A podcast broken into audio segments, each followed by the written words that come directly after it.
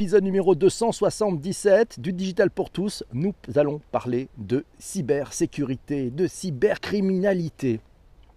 Avez-vous entendu parler du phishing, des ransomware, des intrusions numériques, des piratages de données, des attaques brutales et autres actes de cybercriminalité qui deviennent légion et nécessitent des moyens humains et financiers colossaux dans les entreprises pour faire face et éviter le pire?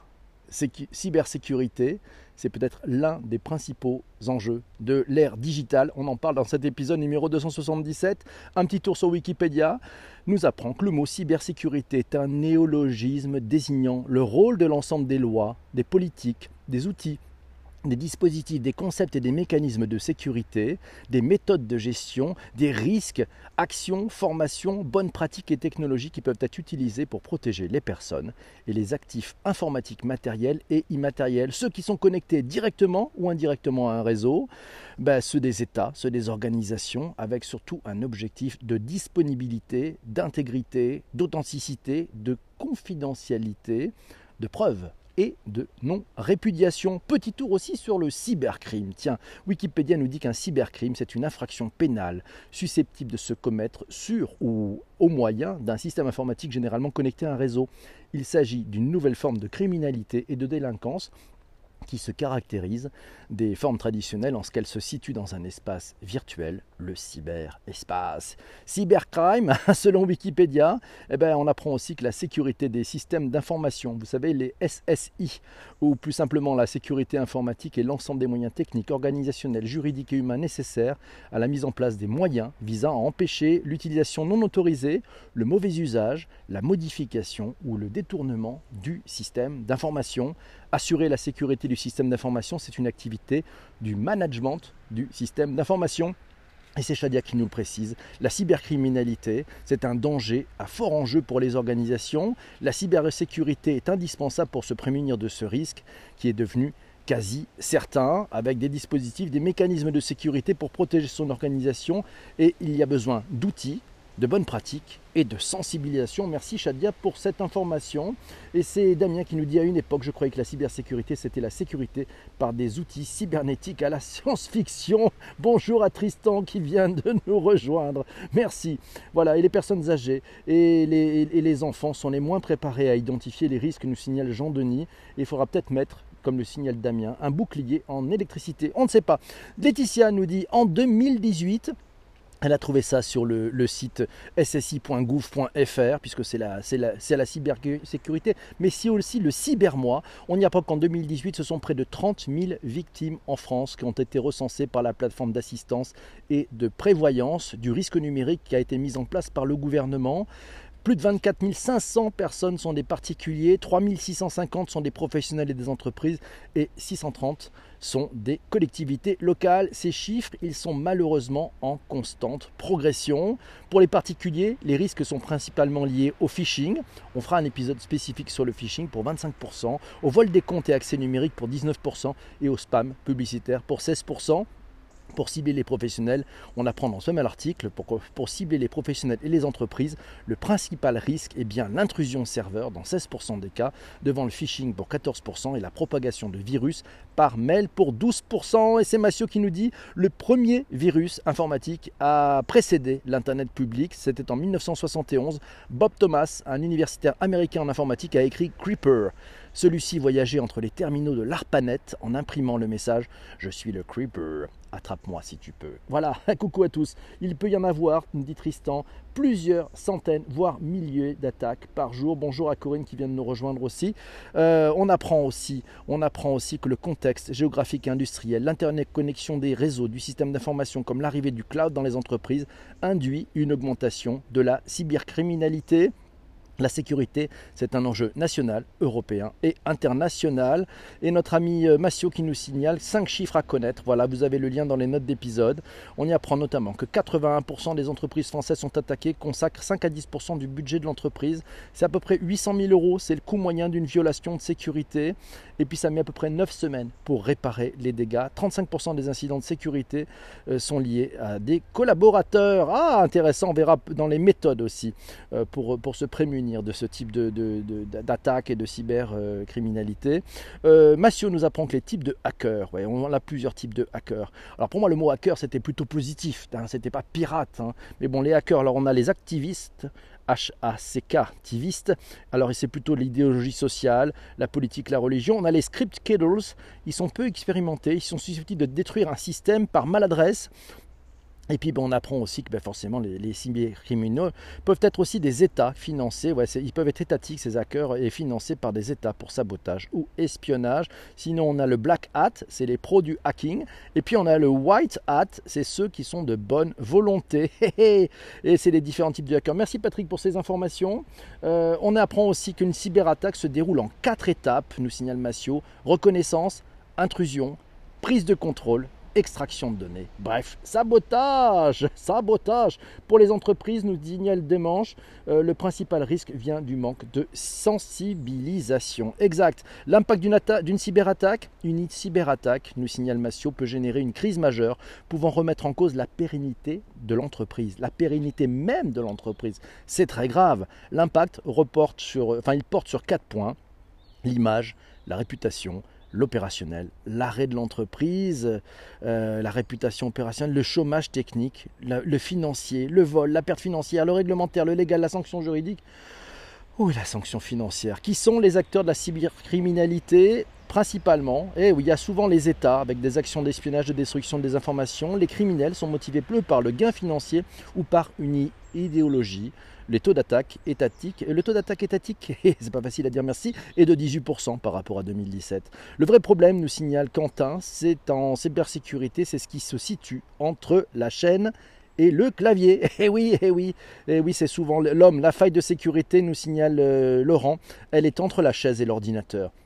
Tu ne brancheras pas une clé USB que tu as trouvée dans la rue, par exemple. Tu ne colleras pas le mot de passe sur un post-it collé, à l'écran, surtout si tu passes au journal télévisé. Tristan nous dit l'intelligence, le quotient émotionnel et les soft skills avec un travail collaboratif permettent de maximiser les rapports et réactions lors d'une attaque. Le plus beau des châteaux ne résiste pas à une attaque novatrice. Les outils ont une intelligence plus limitée que des collaborateurs unis et sensibiliser. C'est l'humain qui va réussir à ça. Finalement, ce n'est pas forcément un sujet de techno qui fait ces attaques. Il faut les identifier. C'est déjà un risque à éviter, nous dit Shadia. Et oui, il faut intégrer la sensibilisation dans les processus. C'est vrai que c'est très très important pour avoir plus de réactivité. Merci Shadia. Patrick nous signale trois baromètres des cyberattaques à connaître en 2019. Vous aurez le lien dans les notes de bas d'épisode. Et puis ben, les RSSI, les responsables de la sécurité et des services informatiques, ils sont sous pression, nous apprend silicon.fr. Dans cet article, on apprend que 88% des RSSI interrogés déclarent travailler plus de 40 heures par semaine. 6 sur 10 se déconnectent rarement de leur travail une fois effectué leur mission au quotidien. 22% se disent même disponibles 24-24, 7 sur 7. 60% reconnaissent avoir découvert tardivement la présence de logiciels malveillants cachés depuis une durée indéterminée dans les réseaux de leur organisation.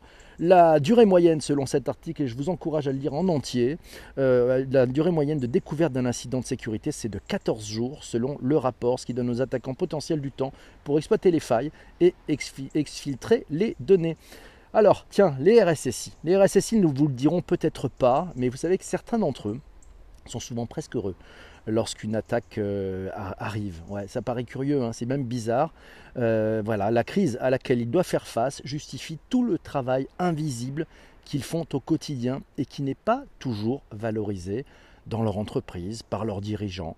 C'est très important pour eux d'être valorisés car leur travail, il est difficile. Ce qui rend certains heureux, c'est aussi peut-être le stress et l'adrénaline causée par la crise qu'ils sont en train d'affronter. C'est un véritable match entre eux et les cybercriminels. Et oui, euh, s'ils réussissent à contrer l'attaque, ils seront les super-héros de l'entreprise. Le reste de l'entreprise aura eu bien chaud, et si chaud que le RSSI pourra peut-être avoir des moyens supplémentaires.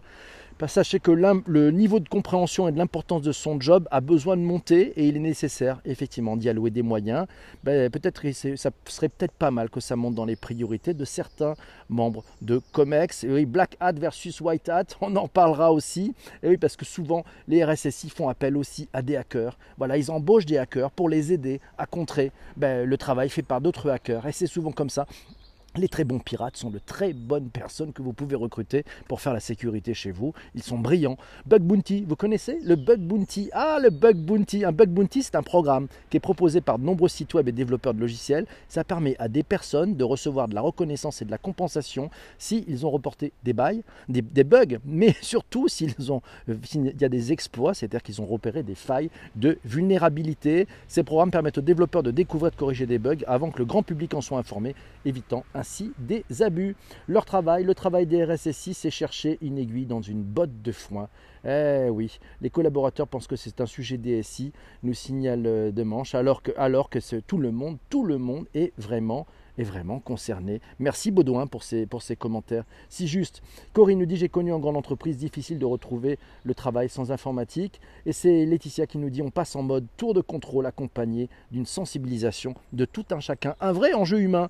Les cas d'usage, ah bah tiens, c'est Maxime qui nous disait euh, sur le tweet d'avant émission, sur la partie flux financier notamment, fraude au faux virement, le sujet est humain et plus humain, est humain plus organisationnel. Conseil mettre en place un circuit de validation interne avec la règle des quatre yeux afin d'éviter qu'une personne puisse seule envoyer des millions de dollars ou des millions d'euros à l'autre bout du monde. Conseil numéro 2 de Maxime, ne pas sensibiliser uniquement la direction générale et le DAF, c'est toute l'entreprise qui est concernée. Et oui, les formations en cybersécurité sont très importantes et c'est Virginie qui nous dit qu'il s'agit de malware ou de ransomware, et même si l'origine vient des nouvelles technologies, la prévention la plus efficace est humaine et organisationnelle. La cure est souvent organisationnelle avec les outils de l'ANSI. L'ANSI, c'est, allez, allez voir sur Twitter, at A-N-S-S-I underscore FR. Et c'est Eric Bortorel qui le tweet. Sarrebourg, Moselle, un virus introduit dans les systèmes informatiques de la ville rend inaccessibles tous les fichiers. Pour les rouvrir, il faut une clé et les cyberagresseurs exigent une rançon de 53 400 euros. Allez savoir pourquoi c'est 53 400 euros. À lire dans cet article de la nouvelle république.fr. Vous avez là aussi les liens dans les notes d'épisode. C'est euh, ben, assez chaud comme sujet. Hein. Elior qui met les pieds dans le plat de la cybersécurité. Un article trouvé dans Stratégie par notre ami, euh, ben, c'est par, notre, par notre amie Isabelle. Voilà, par notre amie Isabelle. Allez le voir, c'est dans le tweet d'avant émission, passionnant là aussi. Euh, on continue avec, bah tiens, retrouve, ce week-end, trouvez ce week-end sur France Info TV. il voulait à tout prix des places pour le Hell Festival. voilà, un hacker est condamné pour avoir piraté la billetterie du festival de rock. Un informaticien a été condamné à un mois de prison avec sursis pour avoir tenté d'obtenir des places au festival Rock Hellfest en hackant la billetterie. L'homme qui travaille dans la cybersécurité, tiens, tiens, fait partie d'un groupe de hackers avait programmé dès l'ouverture des billets à la vente le 9 octobre à midi l'envoi de 46 000 connexions qui ont bloqué les serveurs de la billetterie en ligne. Ça s'appelle une attaque par déni de service. Ah là là, les objets connectés subiraient aussi 9 fois plus d'attaques qu'en 2018. C'est l'usine digitale qui nous l'apprend dans un article de l'usine digitale. Je vous conseille de, lire. Voilà, c'est a, qui, a, publié une étude très très intéressante. Et puis Massio qui nous dit bah tiens, peut-être et si on parlait un peu de blockchain, il a trouvé un article, c'est sur le-vpn.com. Vous irez voir dans les notes de bas d'épisode pour lire tous ces articles, comment la blockchain affecte la cybersécurité. Afin de prévenir les actions frauduleuses et trompeuses, la blockchain a été conçue comme une sauvegarde rendant les transactions immuables, ce qui signifie qu'elles ne peuvent pas être supprimées.